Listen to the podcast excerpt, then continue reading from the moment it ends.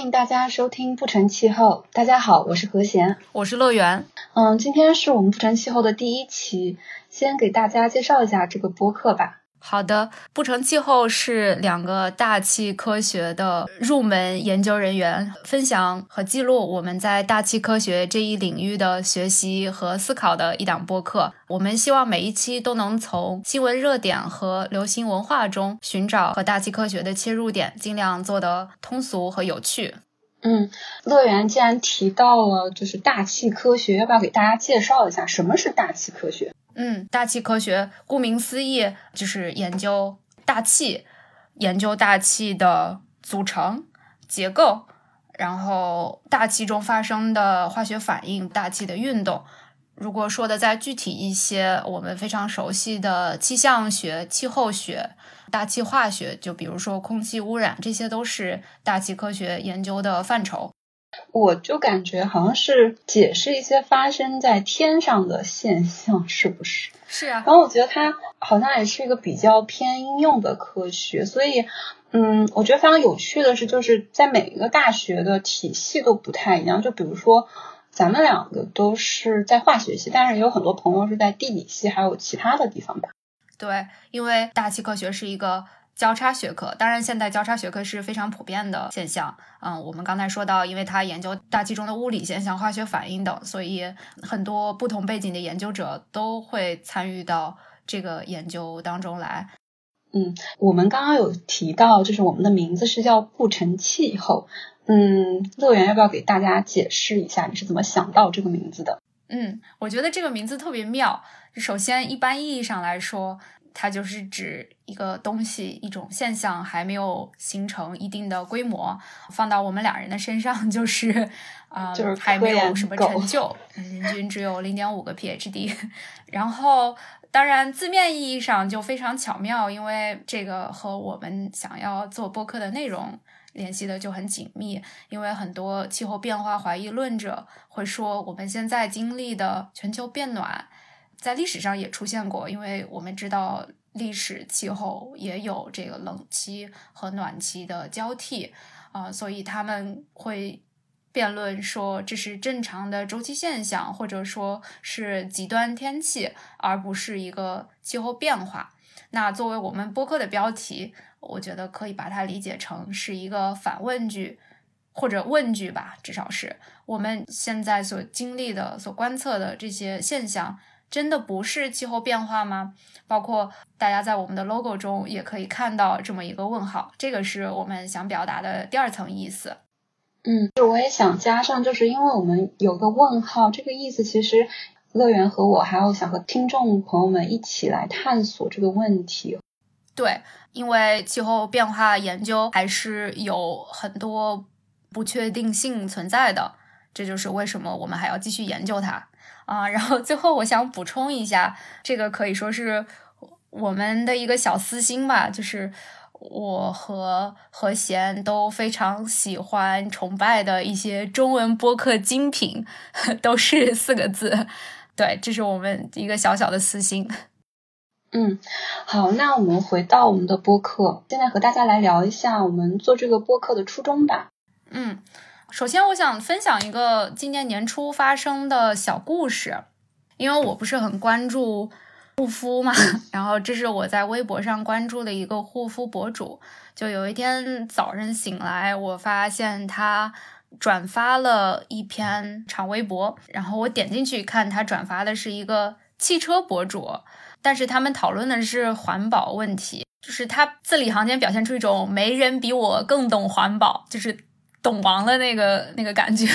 你明白吗？嗯，就是他说到我们现在做的很多事情对环保无益。我记得他举的例子应该是有植树，嗯，还有新能源车。这个新能源车可能是为什么就触及到了他的领域吧，呃，但是他没有举科学的依据，然后也没有很逻辑的论证，很多给我印象就只是负面的情绪的表达，然后包括就是对 Greta Thunberg，嗯，格雷塔通贝里，就是大家熟知的这个所谓气候女孩，有一些人身攻击，嗯，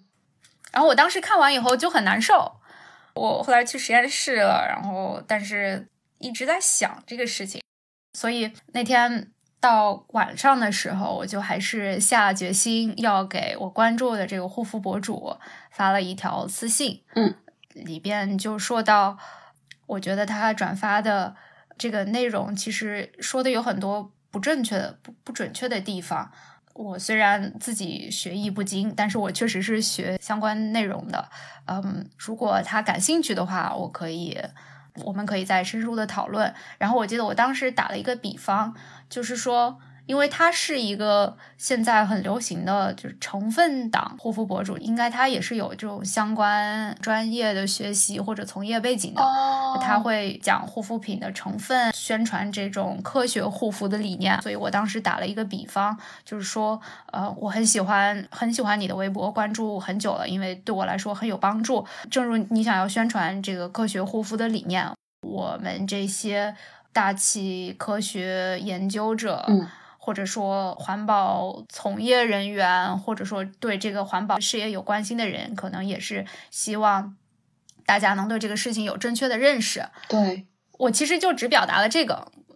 然后他回私信，他居然回了。我当时其实也没有抱很大的希望，但是他回的很简短，就说好的，那我就删掉这条微博吧。所以他删掉了他转发的汽车博主的这个微博。对，所以这就是为什么我其实，因为我当时没有记住这个汽车博主是谁，我现在就找不到他当时的这个原文是什么了，所以这一点就很抱歉。我刚才说的这个汽车博主的微博的内容，是我现在留下来的一些印象，因为已经过去几个月的时间了。嗯，对，然后我其实当时我觉得。我有两两个体会吧，嗯，首先是就表达的重要性，嗯，我觉得当然就是气候变化怀疑论者也有表达的权利，那我们这些可以说是从业人员，是不是也有表达的权利或者说义务呢？就是很多时候，我觉得一个常见的现象是，我们在对一个领域有所了解的时候。就是超出平均水平的有所了解了以后，嗯，反而更不愿意表达，因为因为大家知道自己就是在一个领域学习的越多，你可能会觉得意识到自己在这个领域还不知道的东西更多，然后就会有，反正我至少是会有一种感觉，说那我知道的还还不够多，那我是不是就不说了？但是通过这个事情，我觉得就是我们可能所有人都要表达。然后形成一个良好的舆论场，就只要我们的表达是，嗯，我觉得至少要经过思考的表达，然后最好是有理有据的表达。对，我觉得就是表达的正确与否是可以通过辩论来辨明的嘛。但是，呃，大家确实都有发声的权利。嗯，其实我在这方面也有很比较相似的感受，就是一个是你在一个领域。做了很久，你会对它很熟悉，然后很多你觉得是你自己有的东西，你觉得好像是常识，你就觉得好像它都不是一个需要去被表达，而是一个自然的事情。然后另外一方面，你又会觉得有好多东西你都不敢去说，因为觉得自己懂得太少，而且好多研究都是不确定的，你就没有办法去说一些非常就是证据确凿的话。真的是，我不知道这个是很多科研工作者的习惯，还是说在更广泛的层面上，就是各行各业的人都是这样的。可能是因为我们生活中接触的同行比较多，然后科研工作当然是要严谨的，所以我们经常在给出任何一个结论的时候，可能都会再给出一个关于这个结论的不确定性的估计，所以就养成了这样的习惯。嗯，还有一个，我想自曝一下 自己的缺点，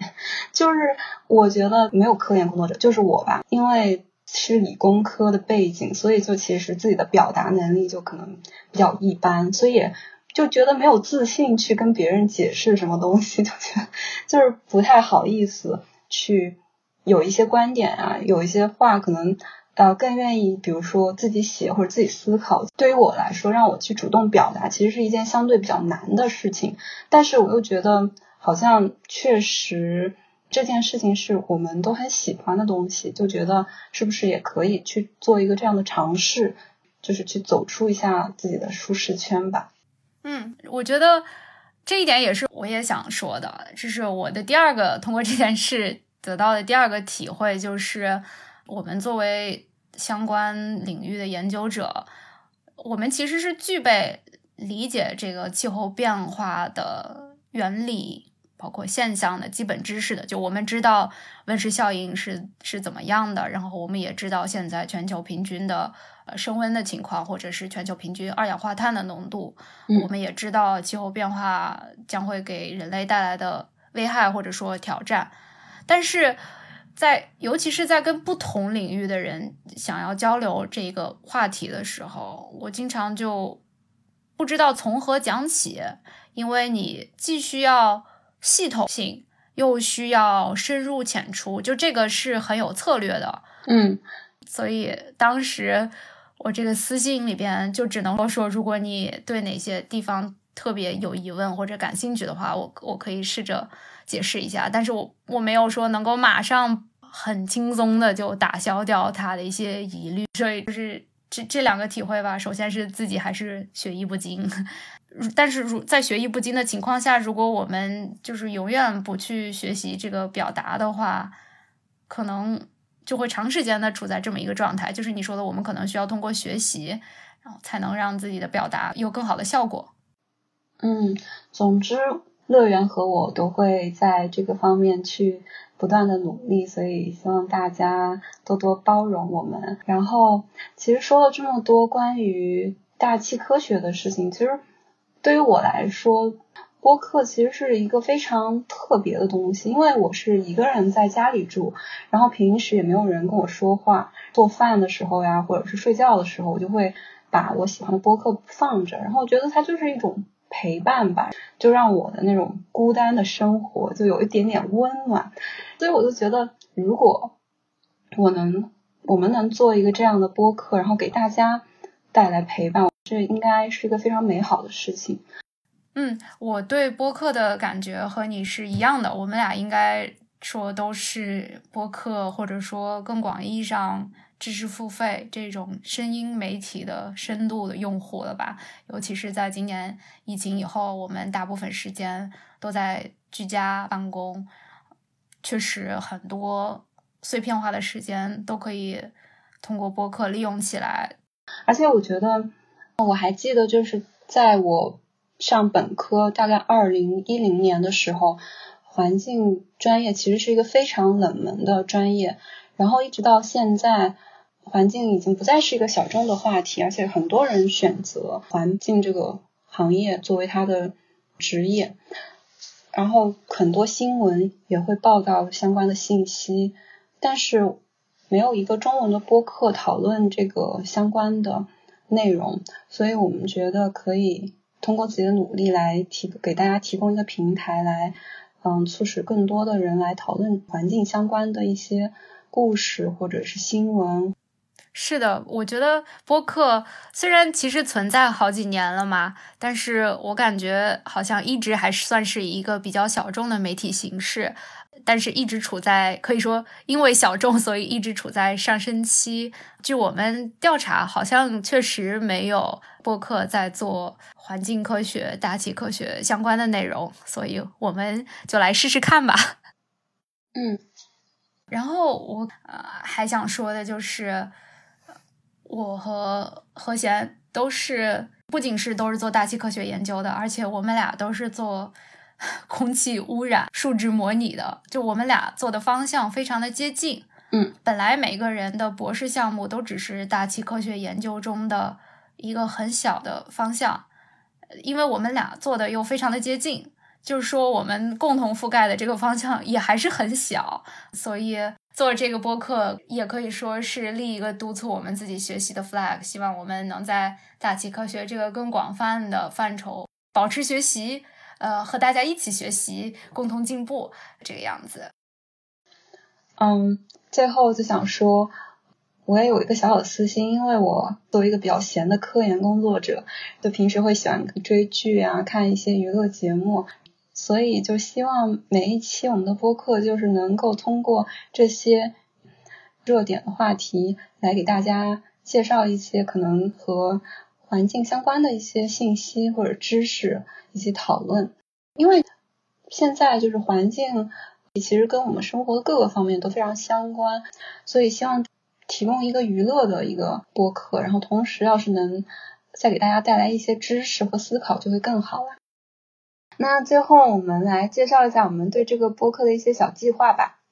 嗯，好的。我们现在计划的更新频率是两周一次，时长可能不会特别固定，大概是一个小时左右。关于收听平台，现在有非常多的可以收听到播客的途径，大家可以通过泛用型客户端，比如苹果播客、Spotify、Pocket Cast，还有国内比较火的一个叫小宇宙的 APP 收听我们的节目。这里我补充一下。苹果播客上线好像审核的时间比较长，我们会努力的上线，但是如果遇到问题，会跟大家及时的更新。然后，如果大家遇到问题，也希望跟我们反馈。还有一些国内的，不是局限于播客的平台，包括喜马拉雅、网易云音乐，呃，这些地方我们也都会尽量的上线我们的节目。最后做一个预告吧，就是我们最近想要通过播客探讨的一些话题。下一期我们想先分享一个纪录片，它也涉及到了大气科学或者环境保护相关的内容，但是它并不是一个就是讲这个的纪录片，所以可能会对很多人而言都比较有意思。我们最近还想做的一些主题包括垃圾分类，还有计算个人的碳足迹这些话题。嗯，最后我想暗示一下，我们的朋友圈中，因为有很多我们的同行，就是科研工作者，包括在政府或非政府机构、媒体行业从事相关工作的朋友，如果你们听到了这个节目，感觉我们是在暗示你的话，是我们确实是想要将来有机会邀请你们来做嘉宾，包括如果我们有幸能够结识更多的听众。大家愿意来的话，我们也会非常的欢迎，非常的开心。嗯，那么今天这一期就到这里啦，感谢大家的收听，欢迎大家关注我们的微博“不成气候 No Such Climate” 和我们互动。再见，